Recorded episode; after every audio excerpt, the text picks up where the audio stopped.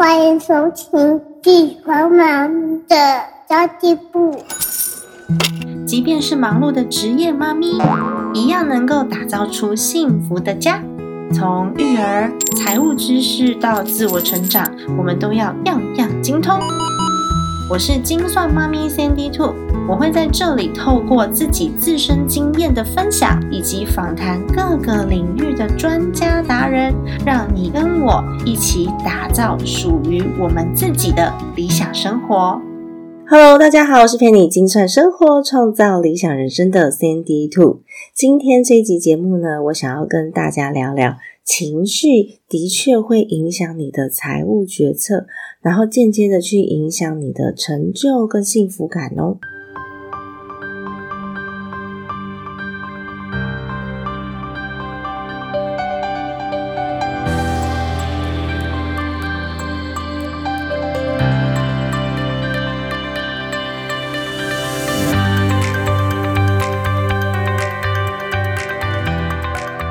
最近呢，有一位朋友跟我抱怨说，他的先生什么事情都要怪他，什么事情都是他的问题。明明小孩就是两个人一起生的，但是只要出问题了，都是他的问题，甚至连小孩跌倒都要怪他，小孩的功课没写完也是怪他，他都没有想到说，我们两个人是平等的，一个是爸爸，一个是妈妈，什么事情都是太太的错，任何事情都可以怪到太太的身上。那甚至呢，会跟太太说：“啊，我一定会中风早死啦！因为我身边的人都太爱惹我生气了，我同事都很笨，他们是笨蛋，家里面的人一个个都不长进。我如果早死，就一定是这些人的问题，都是别人害我的。”我听完之后，我就笑一笑，我觉得真的不用太放在心上，因为他就是一个不会自我检讨的人，就讲别人不会长进，他自己也不长进啊。至少在情绪的控管上面，他的能力是极差的；还有自我检讨上面能力是极差的，才会讲出这样的话。生活当中都是委屈，因为他觉得自己没有问题，都是别人问题，他无能为力。无能为力的这个状态之下，让他无法做出任何的改变，来让他的生活更好。所以这个问题的根源就在于，啊，你要检讨你自己啊，对吧？嗯，这其实是很典型奥地利的心理学家李兹海德提出的归因理论。在心理学里面，它就是外部归因、自我保护机制很典型的案例。这样的人，无论他外在成就多好，或是呢，他口口声声说自己这里很厉害，那里很厉害，然后大家都要佩服他之类的。他还是一个很没有自信的人，他在心里的某一块的那个缺憾是很深的，所以影响了他必须要用外在来堆叠内心的成就感，然后要用怪别人的方式来维护他自己的自尊心或是存在感，很典型的自我保护机制启动到极致的案例。把所有的问题都归咎外部因素，不考虑自己也有需要检讨的地方，通过追究他人的责任来维护自己的自尊心。哎，你看我光是念这一段文字哦，是上网查的文字哦，就可以完全的表现出这个先生他的内心。这样的人生活其实是比较痛苦的啦，因为其实我们很多时候都是透过改变自己的想法。改变自己看事情的角度，会让我们的人生可以更美好的。但如果你都觉得要改的是别人的话，就没有办法再进步了。那刚刚有讲到外在归因，那就有一种是内在或是内部归因，他会把自己的失败啊，或是成功啊，归因成自己的特质。啊，这都是因为我的问题啊。那我需要做检讨，或者是我有可以精进沟通的地方吗？还是我在想法上面呢，有哪一些可以转念的地方？从内部出发，你看什么事情都会比较可爱一点。譬如说，出门上班前下大雨，好了，那有些人会觉得，天哪，这时候下雨，那不是要害我迟到吗？拜托，为什么这个天气要这样？我等一下骑车很麻烦呢，我等一下还要带雨伞呢，我穿雨鞋很麻烦呢。哦，但是有另外一种想法，你可以想一想，就算麻烦一点点没有关系啊，我们去享受这个天气，然后可以穿着雨鞋去踩踩水，而且水库进账了，我们才有水喝啊。是吧？所以如果说你都怪别人的话，你就会觉得天啊，我的生活当中很多不可控的因素，然后我是很委屈的，所有的人都没有办法满足我，身边的东西都是来找我对抗的，哇，那好辛苦。不过内在的归因跟外在的归因，或是内部外部，它是有可能同时存在，尤其是不同情境下的时候。嗯，我刚刚有讲到，有一些人是非常非常需要成就感的堆叠，别人给他的尊重，因为自尊心不足嘛，所以他遇到成功的时候，他就会内部归因。哎，我很厉害，你看，这就是我下的决策，都是我的智慧，我做的最对，我做的最好，我下的决策都是最棒棒的，要大家拍手拍一万遍，这种觉得都是自己，所以才会导致成功的发生。但是呢，当失败的时候，就会选择怪别人，都是因为那个专案、那个同事的问题，都是因为我们家里面那几个笨蛋，都是因为我老婆煮的菜不够好吃，所以呢，让我上班的时候没有精神。这种人是什么都可以怪的哦，非常非常的厉害，我真的觉得算是厉害啦。因为你常常会发现，他们可以把两件没有关联的事情连在一起，然后自己就生气了。你会发现呢，能够检讨自己内部归因的人，通常呢，他就会持续的进步，因为他会知道说这个问题我无法解决，我是不是应该去把我自己的能力精进？那这次的沟通如果失败了，我是不是可以去精进各式各样的沟通技巧？或许这个方法不适合。我身边的人，我换个方法可以吗？通常呢，你会发现他的情绪是比较稳定的，而且行为跟思绪上面都比较成熟可靠一点，就会让人家觉得哦，好有肩膀哦，然后我可以依赖的感觉。但如果是那种一直外部归因的人，你的错，你的错，你的错，你的错都是你的错，这种人呢，不会让人感觉很有肩膀，因为你靠过去就会被刺到，就会受伤，你才不想去靠他的肩膀嘞，好可怕，对不对？所以在我的新书《增值力》里面也有强调，我们每个人都可以透过改变自己的语言跟行为，去改变外在的问题，控制我们自己可以控制的，那我们不能控制的，我们就用转念的方法。然后去让自己的生活可以过得比较好一点。坦白说，这真的需要非常非常大量的练习，才能一步一步的去转换思维。尤其是你身边的人事物啊，工作、家庭，然后朋友，没有办法让你感觉到存在感或是自信心的时候，就很容易对他人的表现敏感。不自信的时候，就很容易。对别人更敏感，更容易猜忌，而且会很想要控制所有的事情哦。所有的事情都要在我的 SOP 当中，都要在我的标准之内发生，否则我就生气。哦，就大概就是这种比较易怒一点，这是不自信的时候很容易产生的。像我最近在跟儿子聊天。我希望我的孩子他能够有自我检讨的能力，因为我觉得自我检讨，嗯，在某一个部分来说，他会让自己的生活过得更好。因为当你可以解决的事情变多了，我们的情绪自然就变好。那很多事情都是发生在我以我为出发点，我能解决事情就更多。以他人为出发点的时候，他人没有办法。直接受你的影响，除非那个人很重视你，否则呢，他不会理你的。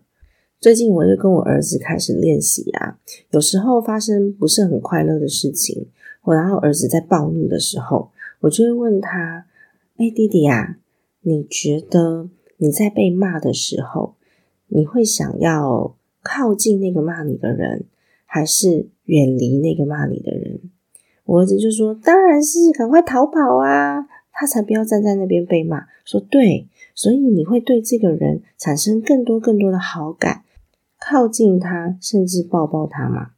那我儿子就跟我说：“不会啊，当然不会。”我说：“那就对啦。”那么现在你跟我发这个脾气啊，其实也会让妈妈觉得，嗯，妈妈不太舒服。如果你不是我的儿子的话，我就会立刻离开。但是呢，因为你是我的儿子，所以我还是想要抱抱你，因为你对我来说是很重要的。可是这个世界上不是所有的人都像妈妈这样子爱你的。那如果你随便乱发脾气，你会发现很多人都想要从你身边离开，没有人想要靠近你哦，因为大家都不喜欢不开心的感觉。那我儿子就会跟我说，他知道啦，然后他他会练习啊，但即便知道要做到，还是很难，对吧？连我都很难，我自己可以讲，我大约做到百分之六七十吧，因为你知道。那个自我保护机制一起来的时候，人体还是会陷入 automatic 的那种 自动启动以往的习惯。但是我很确信，我知道我的问题，而且我当下就可以意识到，哦，对，我的自我保护机制启动了。我现在其实这样说话是不对的，可是我的情绪好高涨哦。我下次应该要怎么样做，可以先让我稳定下来再说话。小孩也是这样子啊，我们一次、两次、三次、四次陪着孩子一直做练习，自己也要练习。乐观、快乐、积极都是可以被培养出来的。那么，情绪管理如何影响我们的财务成就，然后间接影响到幸福呢？其实，职业成就跟收入虽然无法决定一个人的价值，但是大部分的人他不知道如何衡量自己的价值的时候，还是会用可以数据化的东西来衡量，就是我的职业成就那个名片上的 title，还有我的收入多寡，当成自己价值的衡量标准。所以，有一些家庭主妇或是收入比较少的伴侣，就会觉得自己很自卑或是低落。甚至呢，抱怨自己说：“啊，我只能当那个谁谁谁的太太，谁谁谁的妈妈，我都没有了我自己的名字。”这点是真的非常非常多的家庭主妇会讲的。我一开始在被叫陈太太的时候，我也是很惊讶。从此以后，我就是什么什么人的太太了耶！而且我很不喜欢在那个 line 的昵称上面打是谁谁谁的妈妈。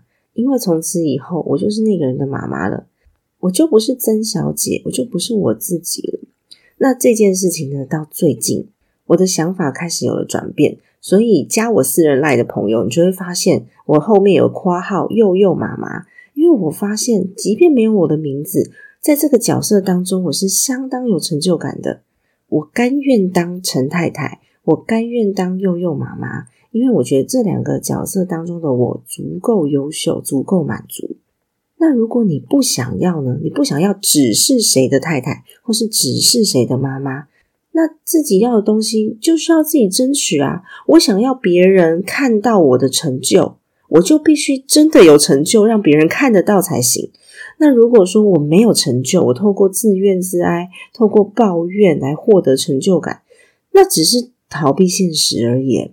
你只是需要一个情绪抒发的出口，那不是真正的成就感。你依旧得不到尊重跟成就，而且只会想要让别人赶快逃走，不想听你说话。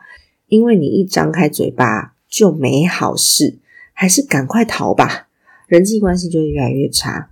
那人际关系越来越差，生活当中都是委屈，情绪状态也可能不太好的时候。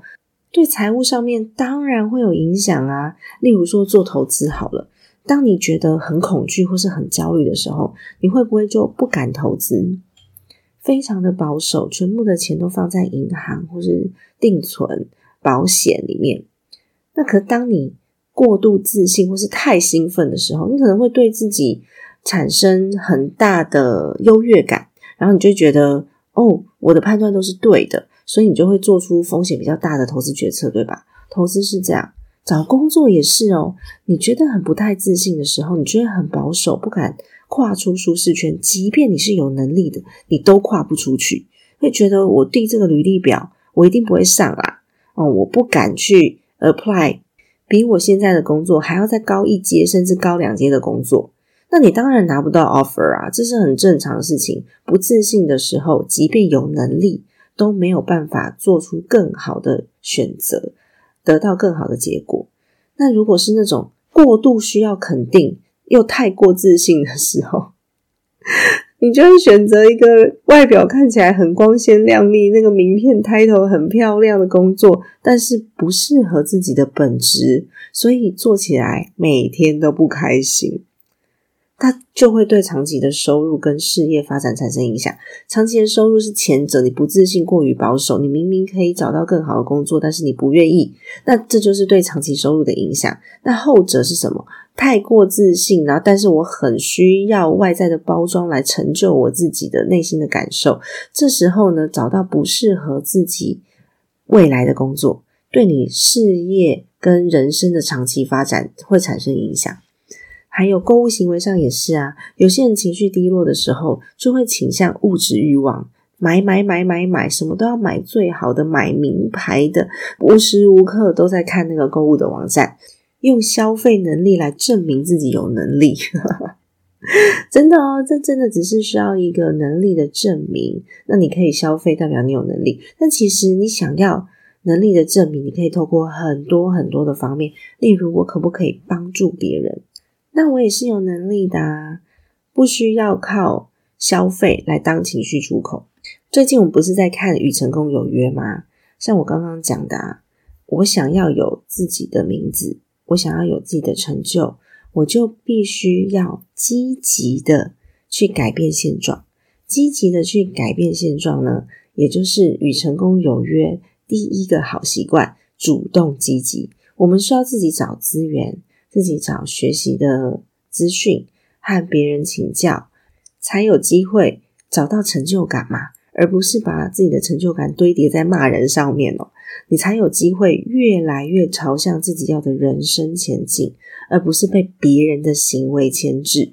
所以，像刚刚开头那个先生讲说：“我一定会中风早死，因为我身边的人都很爱惹我生气。我同事是笨蛋，家人不长进。”你重新再解读这句话，你会发现，只要转个念，你不要想别人不好的地方，你去想想你身边的人的优点，你去感谢他们为你付出的。一切去体会一下，即便只是倒一杯茶放在你的桌上，那都是很值得感恩的事情。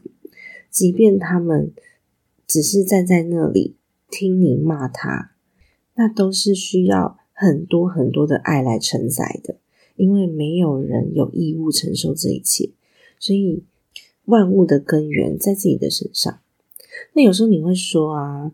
我没有办法改变现状，怎么办？我就是一个家庭主妇啊，没办法改变现状的时候，我们就在现状中找到自己的价值定位，或是呢，把成就感的来源转移到兴趣上面，打球、跑步，然后弹吉他。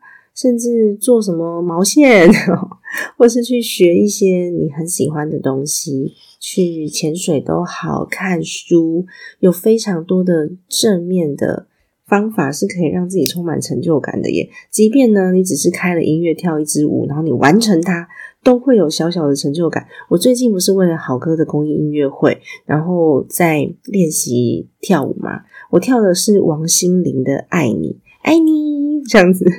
那因为我真的不太会跳舞，这是我大概高中毕业之后第一次跳舞吧。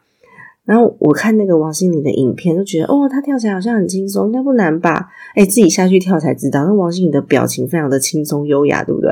我自己下去，我整个表情超级慌张的，这速度好快，手跟脚的细节动作很多，很忙哎。我在第一次完成八个八拍的时候。哇，成就感爆棚，我觉得好开心哦！其实就是这样啊，我们要不断的去寻找自己很开心的事情，不要把注意力全部都放在那些不开心的事情上，你不觉得很伤身体吗？而且那还是你自找的，那绝对不是别人害的，好吗？那脱离这个抱怨的心态，认可自己的价值，因为每个人对于家庭都有独特的贡献，所以如果你想要脱离现况的话呢？不要在自己不满意那个点上面一直钻牛角尖。你要在生活当中去找到其他满足感的来源，跟其他满足感的元素，去感谢身边的人，而不是看身边的人看谁都不爽。如果你发现你常常都觉得你身边的人很有问题的话，那大概有九成九，那是你出了问题，你本人的心态出了问题，要重新的去调整一下，才有办法。让人想靠近，才有办法建立你的幸福感。幸福感最重要是那个感觉，感觉对了就对了。而感觉呢，是可以透过自己的思维转变而转变的。我们最大的人生绊脚石就是不自信跟拒绝改变。如果你对新的事物啊、新的学习、新的知识都觉得很排斥的话，你自然就会产生很多的不安全感。因为你的舒适圈就那么小，那么小的舒适圈，然后在里面依赖着它，当然会觉得很没有自信啊。我不是说大家都一定要去扩张舒适圈，而是你在扩张舒适圈的同时，你会获得自信。即便你扩张的那个舒适圈只是把王心凌的《爱你》给跳完，它也算是一种扩张。也算是一种挑战跟学习，所以不需要把它看得很严重，一点点的小改变其实都很棒，对吧？所以我最近就是很积极的在练习爱你，即便它跟我的人生事业没有什么太大的关系，你会看到这些感觉很没有意义的事情，其实在你的生命当中产生了重大的意义，因为它给我很多的成就感。它让我快乐，它就是重大的意义了。在这个变动性很高的社会当中，我们不是这几年都很流行说滚动式管理、滚动式管理吗？滚动式管理的意思就是大目标不变，可是我可以有千百万种方法，随时因为当下的条件不同而弹性的调整。这几年为什么很流行滚动式管理？就是因为旧式的那种目标设定啊，然后一定要按部就班的管理方式，在现在呃，不管是工具、环境或是资讯流通都很快速的情况之下，已经不太适用了。因为很容易，我计划好的事情，可能在执行的时候。大环境就不同了，就已经需要改变、需要调整了。所以最近滚动式管理真的非常、非常、非常的流行。这几年，那在那种很需要规划、很需要按部就班的人眼里，听到“滚动式管理”五个字的时候，就会内心大翻白眼。他说：“这不就是没有什么规划吗？”不是，是我们的大目标不变。比如说，我想要去朋友家玩，我可以搭车，我可以坐捷运，我可以搭计程车，我可以骑车，那我可以公车转捷运，我可以呃捷运加走路。这个方法是千千万万种的，千万不要在你自己原先设定的方法无法执行的时候就开始暴怒，那只会内伤而已哦，不会让你过得更快乐。我。真的真的很佩服、很崇拜的人，大部分都是生命当中遇到极大的困难，但是他还是不放弃，还是很乐观的人。我的上一集节目采访到艾瑞克老师，我才知道原来老师家也曾经破产过，他房子也被拉上封条过，可是呢，他终究靠着爱读书、爱看书，让自己不断不断的成长，成为金融界的高阶主管。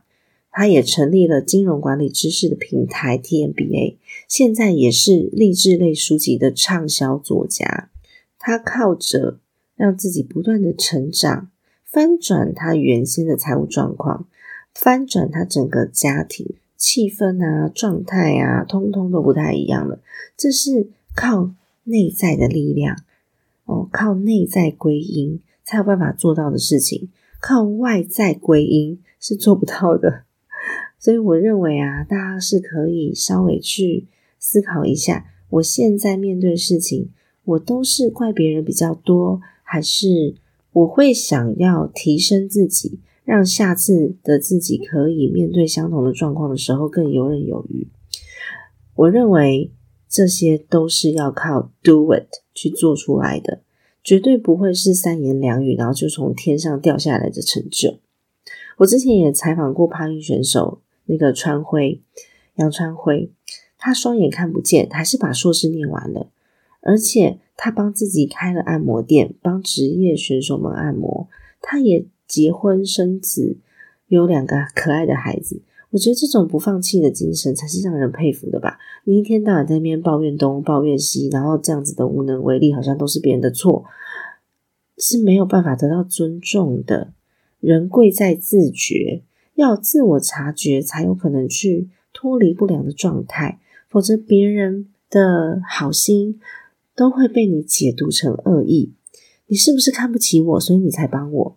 明明是关心，还会被讨厌。哎，我想要关心你今天的状态怎么样了？哎，你是不是想要挖我隐私，所以你才来关心我？这样子的状态真的很差很差，就是自我防备那个刺猬有没有刺全部都射出来的状态。要改善这样的心理状态呢，我们会需要建立小小的成功。那就像我刚刚讲的，啊即便是我跳了那个王心凌的《爱你》，我都觉得很开心；或是我拍了一张很漂亮的照片。我去学吉他，完成我人生当中第一首歌，自弹自唱。我终于把那个信乐团的《死了都要爱》的高音练到最完美。像这种事情都很重要，因为它可以建立你的自信心，进而去累积你的自尊心。所以，我们都是需要这些小小的成功的改变思维模式，也是第二点重要的事情。因为思维模式的影响，它会直接影响到你想任何事情的角度。我是只剩下半杯水，还是诶我还有半杯水？你会变得比较积极一点，比较灵活一些。那真的需要很多很多的正向体验来让自己的焦虑降低。设定小目标吧。小目标的达成是比较容易的，一点点都可以觉得哇很有成就感。我现在即便是我在那个厕所里面唱歌，或是我一边洗碗一边唱歌，然后我那首歌整首我歌词全部都记得，我也觉得哇我好开心，我很有成就感。虽然说它可能对人生当中没有太大的帮助跟意义，但是呢，对我的那个心态啊、快乐啊这些建立是非常有效果的。那当然，如果说你身边刚好有这样子的人，他可能遇到了困难，需要你去理解跟支持。如果你还爱他，我们就开启沟通。但如果呢，这个状态存在的真的太久了，然后你也被拉下来了，你自己的状态也因为对方的关系而越来越差的时候，那么如果这段关系是可以离开的，那我们就离开。如果不行，例如说他可能就是你的家人，呃，父母亲之类的，那我们就积极的去建立自己的强大内心吧，不然还能怎么办呢？对吧？其实心理状态是很复杂的啦，我们需要时间，需要努力，才能够一点一滴的改变。即便我懂了这些道理，可是，在实践的过程当中，还是会失控，还是会。呃，有缺失的时候，需要自己去意识到才能够改变。过程当中，沟通、理解跟支持都是很重要的元素哦。不要让心理状态去影响到你的幸福，影响到你的财务决策，影响到你的人际决策，影响到你看世界的眼光。你如果看世界是美好的，它就是美好的；你如果看世界呢是很痛苦的，其实它就是痛苦的。前阵子啊，我儿子也跟我讲说：“妈妈，我们家衣服好多，怎么洗都洗不完呢？”那当然，这个因素的产生有很多种啦。不过呢，当下我希望我的儿子是去培养比较正向积极的思考方式的，所以我就跟他说：“对啊，我们家有这么多的衣服，就是因为我们家有很爱很爱彼此的家人，我们家里面的人都住在一起。”所以呢，我们就会有很多的衣服需要洗。那如果今天所有的人都离开你了，你只剩下自己的时候，你就不需要洗那么多衣服了。可是你喜欢哪一个呢？然后我儿子就说：“我想要很多很爱我的家人都住在一起。”我说：“对啦，所以我们家的衣服自然而然的就会变得比较多，因为你拥有一个充满爱的家，你知道吗？”然后小朋友就说：“知道，知道。”就跑去玩了。他就是思维上面的改变呐。那我希望每个人都可以透过改变自己，让身边的人感受得到，你在进步，你在努力。那如果身边刚好有这样子的人的话呢？如果你爱他，就给他理解跟支持；如果你有办法离开，那就不要在那个环境待太久，去影响到自己哦。好的，那今天的这期节目就先到这边结束啦。希望大家可以帮我在 Apple Podcast 啊，或者是 Spotify、Mr. Box 等等的平台，帮我留下一个五星好评，让这个节目可以持续被推播。因为你知道，现在做节目真的越来越难哦，很多新进节目进来，需要大家的评价，才能够让它持续的在 Podcast 的平台上面是有比较多的露出机会被看见的。那么，如果你觉得这集节目对你来说有帮助的话，也欢迎你把这集节目转贴给身边需要的朋友，让大家一起可以改善自己的人生。那我希望可以帮助十万个家庭财务安全、心灵自由，尤其是后端的心灵自由，我觉得至关重要。因为财务的部分只是让我在资本社会的游戏规则下，我可以吃饱，然后我可以穿得暖，我可以做我想要做的事情。但是，即便我的财务是富足的，当我的心灵不富足的时候，它也都是空的。所以，希望大家可以去。呃，协助我把十万个家庭财务安全、心灵自由的梦想给实现哦！真的很感谢，很感谢收听我每一集 podcast 的你。好的，家庭理财就是为了让生活无虞，分享这期节目，让更多的朋友透过空中打造属于自己幸福的家。我们下期再见，拜拜。